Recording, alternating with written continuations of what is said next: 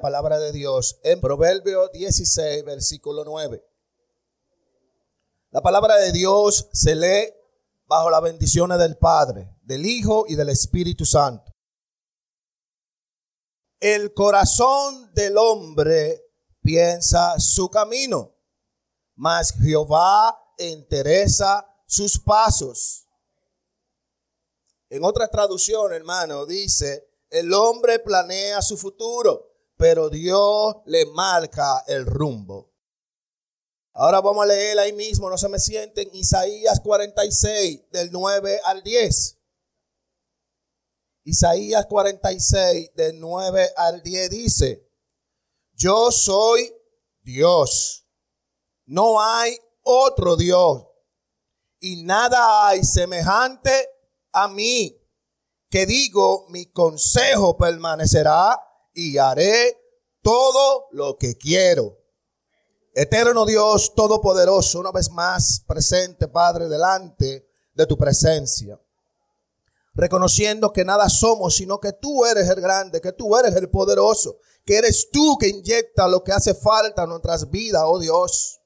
Te pido en esta hora, Dios, como siempre, puedan abrir su corazón y escuchar tu voz, Señor. Y escuchar tu voz, Señor Jesús. Muchas gracias, Padre. Muchas gracias, Hijo. Y muchas gracias, Espíritu Santo de Dios. Amén y amén. ¿Qué tema estamos tratando, hermano? Estamos tratando un tema que humanamente es intratable. Humanamente no tenemos la capacidad humana para definir lo que es nuestro Dios soberano. Acabamos de leer en Isaías 46, 9, 10, donde dice que yo soy Dios y no hay otro Dios y que Él y que no hay nadie semejante a Él y que Él y que su consejo permanece para siempre y que Él hará todo lo que Él quiere. Y a eso se le conoce como la soberanía de Dios. Así como lo han explicado los predicadores que de una manera u otra han pasado por aquí ellos dijeron, ellos exponieron la verdad de Dios, que la soberanía de Dios es la capacidad que tiene el soberano Dios para actuar sin pedirle permiso a nadie. Porque Él es el creador y nosotros somos su criatura. Y en ese mismo tenor vimos cómo el soberano Dios está por encima de la creación. Cómo todavía el sol, la estrella, la naturaleza, el mar mantienen el orden dictado por su creador en el momento que Él lo hizo. El sol sale cada día en la mañana y la luna también, porque Dios así lo ha determinado. Debemos recordar, hermano, que la soberanía de Dios es el poder ilimitado que tiene Dios para hacer las cosas posibles. Ya que Dios es un ser absolutamente, absolutamente independiente. Y Él hace lo que le plazca. Y lo bueno de esto, que nadie, hermano, escuchen bien, nadie, absolutamente nadie puede disuadirlo. Nadie, absolutamente nadie puede estorbar los planes de Dios, ni sus hijos. Y es ahí que la soberanía de Dios impacta nuestras vidas cuando la conocemos. Había un rey, hermano, llamado Nabucodonosor. Este rey edificó obras arquitectónicas clasificadas entre las siete maravillas. Wow. Pero aún así, este mismo rey en, Daniel 34, 35 dijo, cuyo dominio, o sea, el dominio de Dios, es epiterno y su reino por todas las edades. Y él hace según su voluntad en el ejército del cielo y en los habitantes de la tierra. Y no hay quien detenga su mano. Wow. Y esto, hermano, por eso que vemos en Efesios 1.11, la parte B del versículo, donde el mismo Pablo entendió lo que estaba hablando este rey Nabucodonosor, cuando él dice en, el, Efesios 1.11, la parte B, el que hace todas las cosas, el que hace todas las cosas según el designio de su voluntad. Dios es el único que hace todas las cosas según el designio de su voluntad. ¿Y qué es el designio según su voluntad? ¿Qué quiere decir esta palabra? Lo que quiere decir designio de su voluntad es que el plan de Dios es eterno y el plan de Dios es inalterable. Fíjense que no digo los planes de Dios, no, no, no, no, el plan de Dios, porque es un solo plan, el cual es perfecto y el cual es eterno y el cual es inalterable. Y esto quiere decir, hermano, que nadie, absolutamente nadie lo puede cambiar. Absolutamente nadie lo puede anular. ¿Por qué? Porque nuestro Dios es el soberano Dios. Y esto lo entendió muy bien Job. Cuando Job, hermano, en medio de su aflicción, permitida por Dios, en medio de su aflicción permitida por Dios en su vida, Job reconoce la grandeza y el resplandor de Dios en contraste con su propio orgullo y su pecado. Job dijo en Job 42.2, yo conozco que todo lo puede. Y que no hay pensamiento que se esconda de ti. El deseo de Job, hermano, era saber por qué estaba pasando esto. Pero finalmente Job reconoció que los propósitos de Dios son supremos y que Él es el soberano Dios de la Biblia. Y Job tuvo tranquilo. Recuérdense que la voluntad de Dios está por encima de la nuestra. El tema del mensaje es la soberanía de Dios sobre la voluntad humana. ¿Cómo es eso? Que la soberanía de Dios está por encima de la voluntad humana. Vamos a tratar de averiguar todas estas cosas de acuerdo a la palabra del Señor.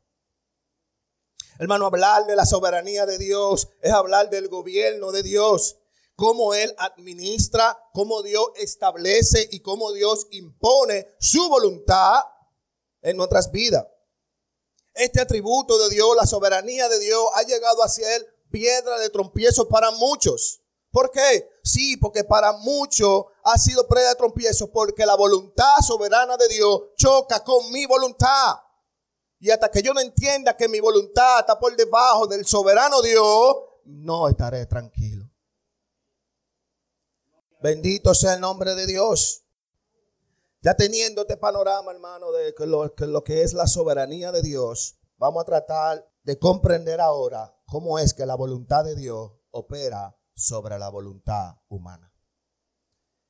Y para eso tenemos que responder tres preguntas durante todo el desarrollo de la predicación. Pregunta número uno. ¿Cómo es que la soberanía de Dios opera sobre cada vida sin convertirlo en marionetas? Pregunta número dos qué posición ocupa la voluntad y la toma de decisiones en los seres humanos. ¿El qué? La voluntad del soberano Dios. ¿Y cómo gobierna Dios sobre todas las cosas? Esas son las tres preguntas que debemos de responder y no hay otro lugar para responderla sino en la palabra del Señor. ¿El hombre tiene voluntad? Sí, el hombre tiene voluntad. O sea, nosotros somos capaces de tomar decisiones que moldean nuestras vidas. ¿Verdad que sí? La Biblia revela, hermano, en Génesis 1, 27, 31, ustedes lo leen, y en Génesis 2, de 15 al 7, la Biblia revela que Dios no creó a un hombre como marioneta o robot, sino que Dios crea un ser a su imagen y semejanza, o sea, un ser moral que tiene la capacidad de elegir entre el bien y el mal, entre lo bueno y lo incorrecto. Por esa razón es que el ser humano se diferencia de las demás creaciones, porque tiene la capacidad de tomar una decisión. Pero a la misma vez, Dios responsabiliza a ese hombre por la decisión que ha de tomar. Asimismo, él en Génesis le dice al hombre, tú va, te va a encargar de cuidar el, paraíso, pero a la misma vez también recuerda que ese árbol que está allá en el medio no lo puede tocar, no puede comer de su fruto, porque el día que acontezca que coma de él va a pasar esto y esto y esto. La responsabilidad que Dios le da al ser humano y el ser humano tiene la capacidad de elegir qué hacer. Aunque esta decisión, hermano, debemos de entender, la decisión o la voluntad del hombre no es soberana como la de Dios. Por tal razón, Iglesia Monte de Alabanza, debemos constantemente inclinar nuestras voluntades, nuestros corazones, nuestras armas, nuestras metas, para que se alineen con la voluntad del soberano Dios. Y cuando eso sucede, en mi vida me irá bien, porque cuento con el respaldo del soberano Dios, quien hizo los cielos, pero también hizo la tierra. Colosenses 1, 16 al 17. En Colosenses 1, 16, 17, la palabra de Dios dice, porque en Él fueron creadas todas las cosas. La que hay, ¿dónde? En los cielos. La que hay en la tierra. Lo visible y lo invisible, sea trono, sea dominio sea principado, sea potestad, todo fue creado por medio de Él y para Él. Y Él es antes de todas las cosas y todas las cosas en Él subsisten. Por tal razón hay una pregunta que responder. ¿Cómo es que la soberanía de Dios actúa sobre las decisiones humanas? De modo que esas decisiones humanas no nos vean que estamos respondiendo a lo que el Señor quiere en cada momento de nuestras vidas. No, no es eso. Lo que pasa es que Dios tiene el control de todas nuestras decisiones. Y de acuerdo que nosotros elegimos libremente, Dios actúa conforme a su soberanía. No es que Él te incita a hacer eso, no, no, no. Él te encamina a hacer lo correcto. Y en medio de tus decisiones, estas sean buenas o malas, Él tiene el control. A eso se le llama el Dios soberano. Es por eso que Santiago 4, 13 al 15 vemos que dice, vamos ahora, lo que decir hoy y mañana iremos a tal ciudad y estaremos allá y estaremos allá un año y traficaremos, o sea, y negociaremos y ganaremos. Cuando no sabéis lo que será mañana porque que vuestra vida ciertamente es teblina, que se aparece por un poco de tiempo y luego se desvanece. En lugar de lo cual debería de decir, si el Señor quiere, viviremos y haremos esto o aquello. Tenemos que comprender, hermano, y entender a la misma vez que la soberanía de Dios está presente en nuestras vidas y planes diarios está presente el soberano Dios en todas nuestras vidas y en nuestros planes diarios. Por esa razón, hermano, Salomón, la persona más sabia que ha pisado la tierra, claro, estamos hablando humana sin poner a Jesús. Pero dice mismo Salomón en el versículo 20, 24, Proverbio 20, 24, porque el Señor son ordenados los pasos del hombre porque por el Señor son ordenados los pasos del hombre. ¿Cómo puede pues el hombre entender sus caminos? Proverbio 19, 21. Muchos son los planes en el corazón del hombre. Muchos son los planes en el corazón del hombre. Mas el consejo del Señor permanece. Te está diciendo que tú no tengas la voluntad de hacer las cosas. Sí, debe de tener la voluntad de hacer las cosas. Pero lo que se está diciendo es que aparte de tu voluntad, hay una que es soberana, la cual se va a imponer, no importa la decisión que tú y yo tomemos. El soberano Dios tiene el control. Dios creó los cielos y la tierra. Y aún en la actualidad continúa sosteniéndola. Y esto incluye a las personas. Esto incluye a las personas que son usadas por Él. ¿Para qué? Para cumplir sus propósitos. Alba fue el soberano Dios que antes de la fundación del mundo te tenía elegida como tu hija. Y así a cada uno de nosotros. No importa quién se levante. No importa quién se ponga de frente. Él actuará de acuerdo a su voluntad. Pero el hombre es responsable de sus actos. No olvidemos eso, hermano. Tú eres responsable de tus actos. Yo soy responsable de mis actos. Dios es soberano, hermano. Y lo que Dios hace en medio de lo que nosotros decidamos es como su soberanía es grande, Él utiliza lo bueno o lo malo. ¿Para qué? De nosotros. para él cumplir su voluntad. Oigan, hermano, lo bueno y lo malo para cumplir su voluntad. Para aquellos que pensamos que podemos coger un atajo, su voluntad está en medio de ese atajo. Para los que creen que mi decisión es correcta, pero tu decisión va a ser solamente correcta cuando se alinee con la voluntad del soberano Dios. Por eso me gustaría, hermano, ahora que vayamos por la Biblia, que sea la Biblia, con dos ejemplos bíblicos donde vamos a ver la soberanía de Dios actuar contra o encima o por encima de la voluntad humana. primer ejemplo lo encontramos en el libro de Mateo. Había un rey, hermano, en el libro de Mateo, capítulo 2. Ustedes pueden leer la historia, muy buena. Yo voy a hacer un resumen. En Mateo, capítulo 2, vemos un rey que se llama el rey Herodes, el grande. Este rey tenía un afán, tenía un anhelo, puso toda su voluntad para acabar a un niño que se llamaba Jesús. Quería por todos los modos eliminar a ese niño que se llamaba Jesús. El rey Herodes había recibido la visita de unos magos.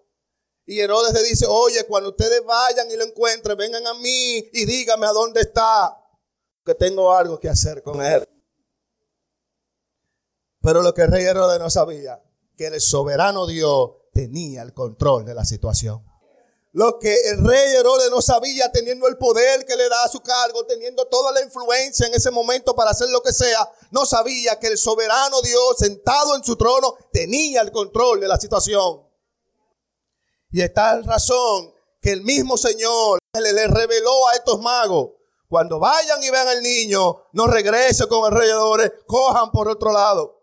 Pero también el Señor, el soberano, le dice a los padres terrenales de Jesús, a José y a María, que cojan el niño y se fueran para Egipto. Dos intervenciones del soberano Dios. A los magos que no regresen a Herodes y a los padres de este niño que cojan rápido y cojan para Egipto.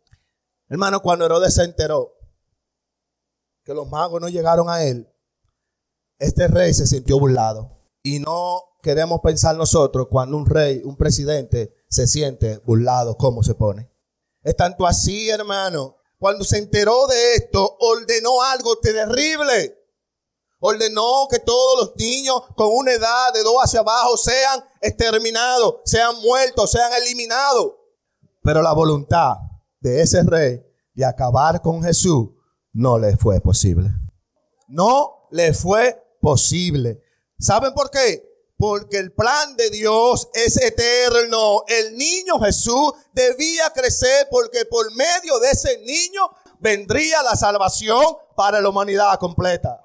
El plan de Dios es soberano, no importa lo que hagamos nosotros, se va a cumplir. Y no quisiera meterme en la prédica del domingo que viene, pero tengo que decir esto. Dios preservó la vida de Jesús para traer salvación. Pero también hay otra historia donde esos niños inocentes murieron todos.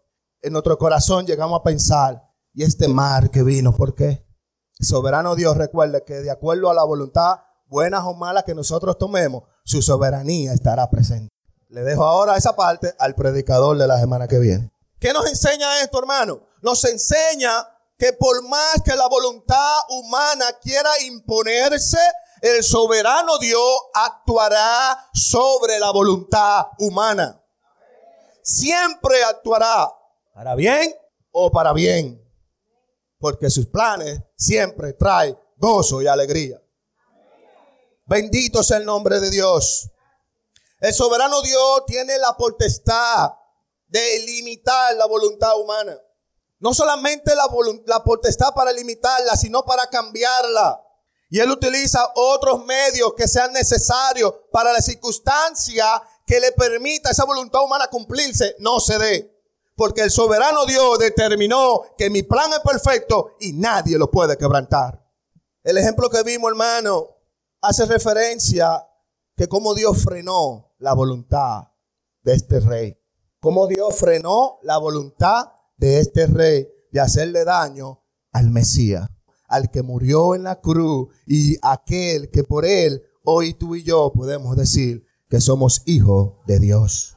Ahora veremos otro segundo ejemplo, donde la soberanía de Dios permite que se cumpla la voluntad del hombre con el único objetivo de hacer cumplir su plan eterno.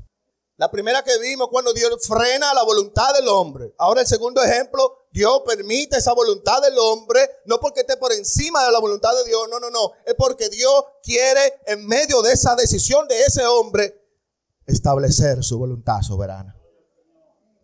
Y es ahí donde nos encontramos, que ya todos los predicadores tomaron ese ejemplo, pero yo lo voy a tomar de una manera, de una perspectiva diferente.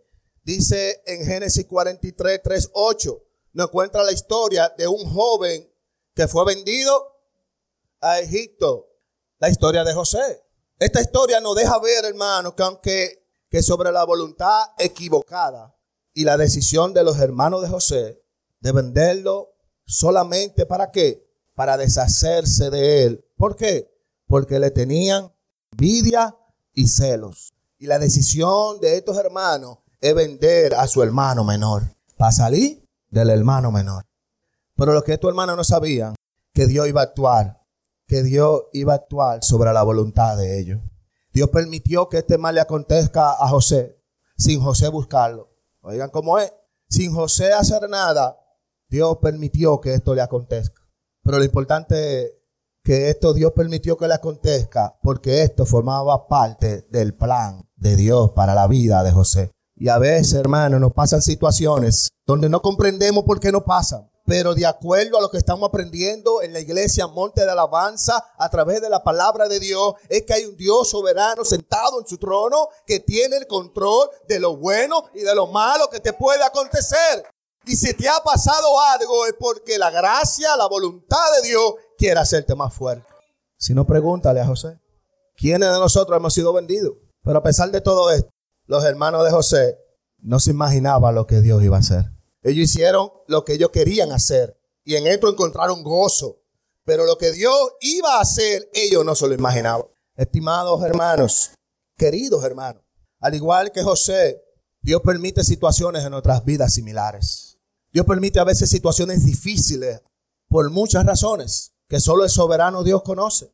Pero lo importante es saber que estamos descansando en el soberano.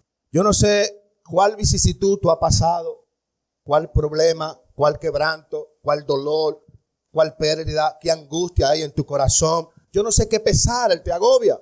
Pero lo que yo te puedo decir a través de la palabra de Dios, escucha monte de alabanza, tú tranquilo. ¿Sabe por qué debe de estar tranquilo? Porque esto forma parte del plan perfecto de Dios.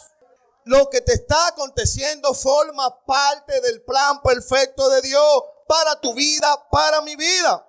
Pero sobre todas las cosas, esto está aconteciendo porque Dios ha de cumplir su santa voluntad, la cual estará por encima de nuestras voluntades.